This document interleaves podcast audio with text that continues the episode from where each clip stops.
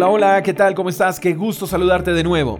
Primera de Reyes capítulo 5 verso 4 dice, Ahora el Señor mi Dios me ha dado paz en todo el territorio, no tengo enemigos y todo marcha bien. Tres cosas que algunos le pedirían al genio de la lámpara si realmente existiera. Paz, cero enemigos y que todo marche bien. Si uno desea cosas como estas es porque de seguro en algún momento de la vida hemos recibido todo lo contrario. Alguien o algo nos ha amargado nuestra existencia, nos han robado la paz, la tranquilidad, de los enemigos ni qué hablar, aquellos individuos que se acercaron a nuestras vidas como ovejas y terminaron siendo lobos rapaces. Los envidiosos, los que no pueden ver cómo uno surge porque nuestro éxito les produce alergia y no descansan hasta que hagan algo malo. ¿Y cuántos no hemos enfrentado crisis en la vida? Momentos donde el dinero escasea, la enfermedad nos visita, los conflictos aparecen, etc. Algunos han buscado estas cosas en lugares incorrectos o en personas equivocadas.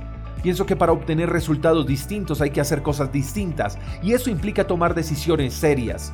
Si no has experimentado paz, tus enemigos te atacan y las cosas cada vez están de mal en peor, hoy es el día para que te des una oportunidad con Dios.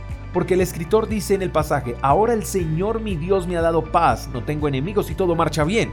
Solo Dios puede darte la paz que tanto has anhelado, solo Dios puede hacerse cargo de tus enemigos y solo Dios puede hacer que las cosas marchen bien. Solo Dios. Acércate a Dios, permítele a Él actuar a tu favor, pero no trates de ayudarle, descansa en Él. Dios no te dejará sin respuesta. Él traerá a tu vida paz, tú verás cómo tus enemigos reciben su merecido, pero déjale ese trabajo a Dios, porque por querer vengarte has perdido la paz y tus cosas se han desordenado. Te puedo asegurar algo, Dios no ignora a los que le tienen como prioridad en sus vidas. Incluye a Dios en tus planes, en todo lo que haces, todos los días, incluso incluye a Dios cuando no obtengas respuestas, cuando las cosas no salgan como deseas. Incluye a Dios en todo y verás actuar a Dios en todo. Espero que tengas un lindo día, te mando un fuerte abrazo, hasta la próxima. Chao, chao. Gracias por escuchar el devocional de Freedom Church con el pastor J. Echeverry.